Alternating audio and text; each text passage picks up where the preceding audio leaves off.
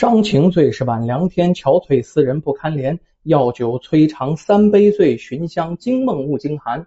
钗头凤斜清有泪，荼蘼花了我无缘。小楼寂寞心与月，也难如钩也难圆。说这么几句定场诗啊，呃，今天呢，接下来再给各位更新这么一段《聊斋》故事啊，《聊斋》故事呢，教人向善，劝人学好，列位千万别跟封建迷信挂钩。您就听一故事，还是那句话，您从这故事当中啊听出什么内容了？哎呀，我学到什么东西了？您的道行没听出来，您就听个乐。这个故事啊，发生在老二年间的临安，有个呢叫灵隐庙的这么一个地方。这个庙啊，地势极度偏僻幽静，常年失修啊，香客极少。时间长了呢，这个地方变得就有点人迹罕至了。这庙啊，一没有人维护，破败不堪，那墙也倒了，门也快倒了啊！草一丈多高，房都快塌了。有这么一天呢，有个乞丐，这个乞丐叫北子。您没说起了这么个名啊，东南西北的北北子，怎么叫北子呢？他都不知道自己叫什么名了啊，都这么叫，从小叫他北子北子，他就叫北子。这个北子呀，经常受到附近无赖呀，还有别的乞丐呀，受人欺负啊，没办法，待不下去了，只好含着泪离开镇子。乞丐嘛，身无分文呐，离开镇子可不好活。心想上哪儿去呢？琢磨来琢磨去，没办法，只好啊，盲目的走吧，走哪算哪。哎，走着走着，也是巧了，就来到了这座山，看到了这个破庙。心里一想，自己经常受欺负呀，干脆啊，不如远离那些坏人，我就在这破庙里居住，不就得了？想到这个时候，心里挺兴奋，那意思自己有家了呀，就进到庙里看一看。咱说这庙里就太破了，破砖烂瓦呀，脏东乱西的，可是不堪入目。这庙里好像很久已经没有什么佛像了哈，只有一个呢凶神恶煞的泥鬼塑像。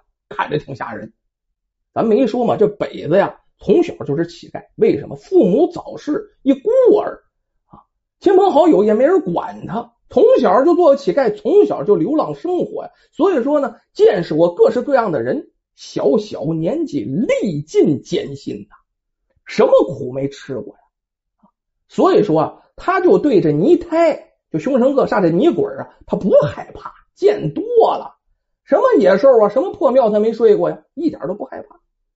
就在那泥鬼跟前弄了些干草铺好了铺，打算晚上呢就在这歇息歇息。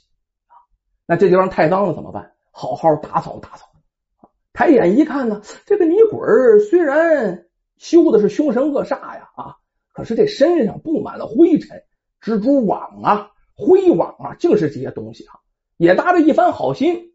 啊，他倒挺干净个人，看呢这泥鬼这么脏，他受不了，上去啊，给这泥鬼好好清理了一番啊，你别弄那么些灰碗哈，把灰扫了一扫，把这些都干完了哈，可是累得够呛，再加上没怎么吃东西哈，也没吃饱，累乏了，躺下就休息。没想到这一觉睡得格外的香啊，为什么呀？他在别的地方睡觉，老是有人卷他，老有人踢他，老睡不沉。在这里没人管他，就他自己呀，再加上累了点，睡得很香很香。这一觉醒来呀，都晚上，天都黑了。这时候想起来了，哎呀，没怎么吃饭呢啊，肚子里啊，五脏庙开始打架了，咕噜咕噜咕噜咕噜响。可是就这破庙里哪有吃的呀？你说好点庙里面有贡品，就这破庙里哪有贡品呢？没有。这肚子一饿呀，他才往下想啊，想什么呢？就想着。之后怎么生活呀？啊，我我城里去不了了，镇子上去不了了呀！啊，我在哪讨吃的呀？没想到办法，一声叹息呀，忍着饿又躺下来了。这回呀，可是饿的睡不着了，这肚子呀饿的这个难受啊，一晚上都没睡。第二天早上，他早早起来，去树林里啊捡些野果子，拿这野果子也能充饥呀，饿了什么都能吃。此后啊，他就经常上山捡些野果子，或者呢也有蘑菇，在破庙里哈熬点蘑菇汤啊，吃点野果子。这日子过得虽然困苦一点，但是在这有个好处，不受人欺负啊，他倒是挺知足，要不然成天啊被人打过来骂过去的，那还是个人吗？哎，可是好景不长，有这么一天，他采了不知名的蘑菇了。咱说这蘑菇不能乱吃啊，有毒那玩意儿啊！吃完那蘑菇，上吐下泻呀，哎呦，肚子里翻江倒海，苦胆都要吐出来了。隔了好长时间，这才好，那肚子跟肠子全都空了。从此以后啊，再也不敢随意采蘑菇了啊！这不知道的蘑菇，不知道的水果啊，野果子不敢采呀。那怎么办呢？饿怎么办呢？只好又下山去乞讨。可是他不敢到镇子里去乞讨了，那边有他的仇人呢，有欺负他的人呢，只好到附近村子里去乞讨。跟人伸手要东西的日子不好过呀，没办法呀。不是逼到份上，他再也不想过讨饭的生活了。不过呀，这小北比别人高的地方就是什么呢？有规划啊！他把讨来的一些小米白面哈，偶尔弄弄到的哈，挺好。他不是一次都吃个饱，他拿回庙里省着点吃，熬稀的，熬面汤喝。就这样，时间一长了，哎，他还真攒下一些粮食来。有这么一天呢，有个挺富裕的村民办喜事看他来乞讨啊，哎。因为心情好，没有赶他，挺大方的。这家也挺有钱，给他只烧鹅。哎呦喂，多长时间没看见肉啊？这北子看着，哎呦，这飘香四溢的这烧鹅，这哈喇子流多长，兴奋备至啊！拿着烧鹅，赶快就回到庙里，狼吞虎咽的吃了几口。吃完了，突然停下来，他心里琢磨啊，就跟以前一样，好东西别一天都吃喽。细水长流着点，慢慢吃啊！他就把这烧鹅包好了，放起来。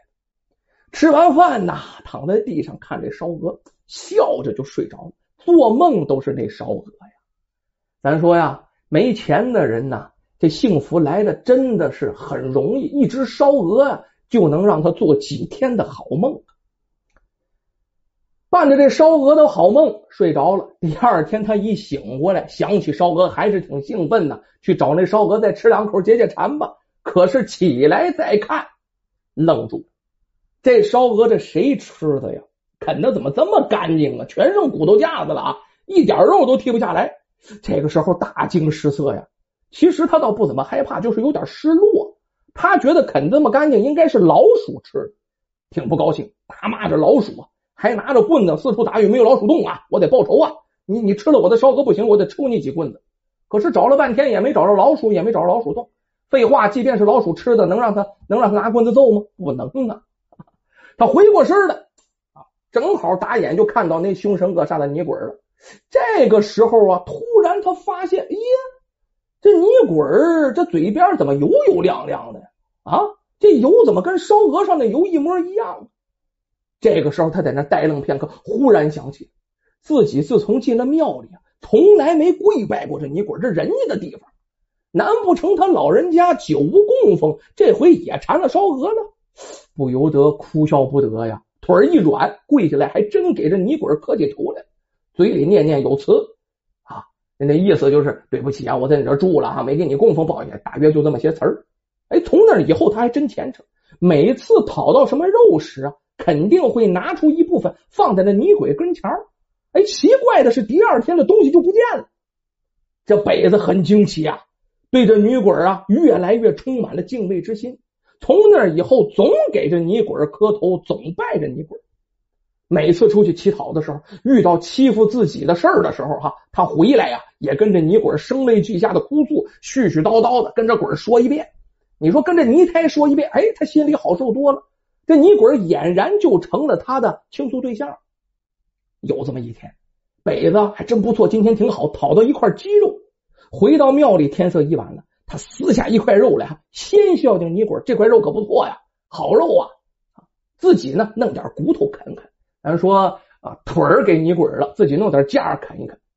他正嚼得来劲呢，品味这个这骨头里的滋味呢，突然传来一声：“只有肉吃。”却没有酒，实在是遗憾呐！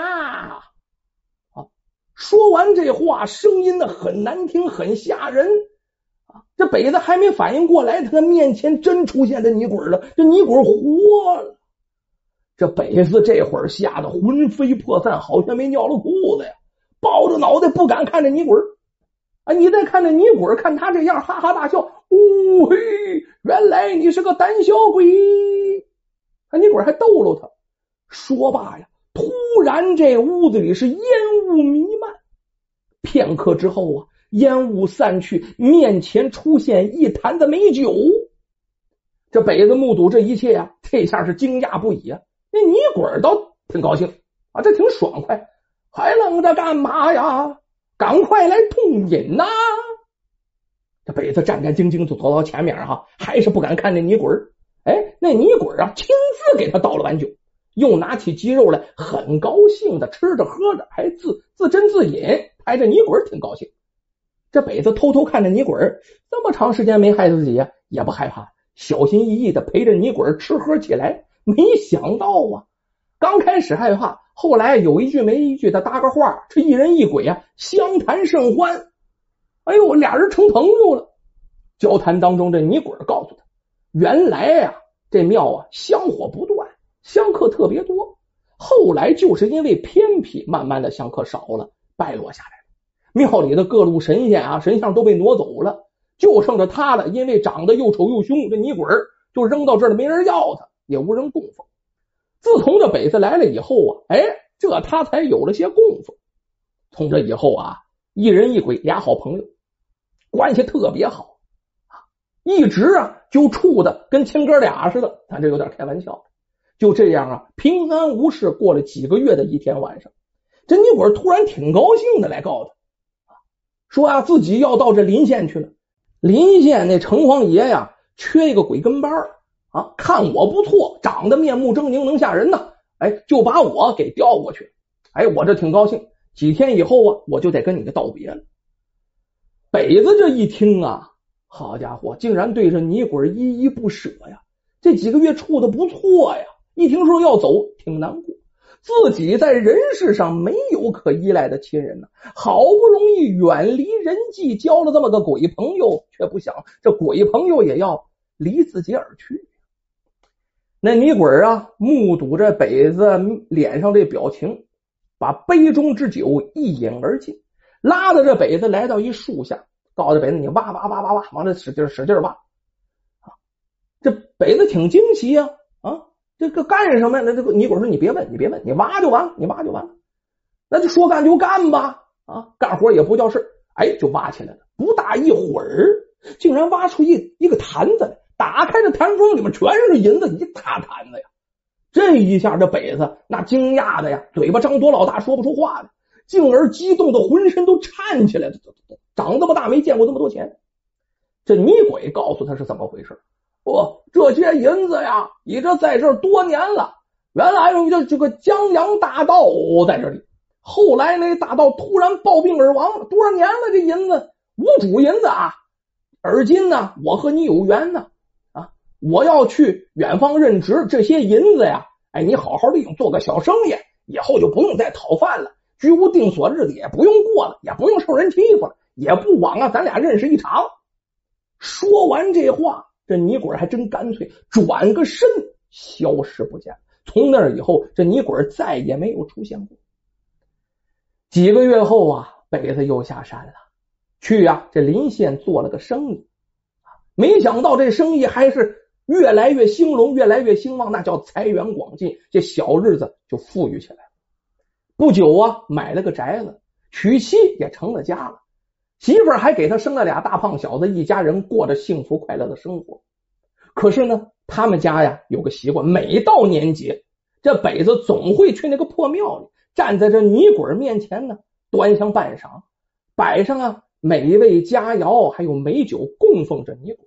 心里暗暗祷告啊，希望这女鬼仁兄啊早日脱生为人，和自己一样能够过上幸福快乐的生活。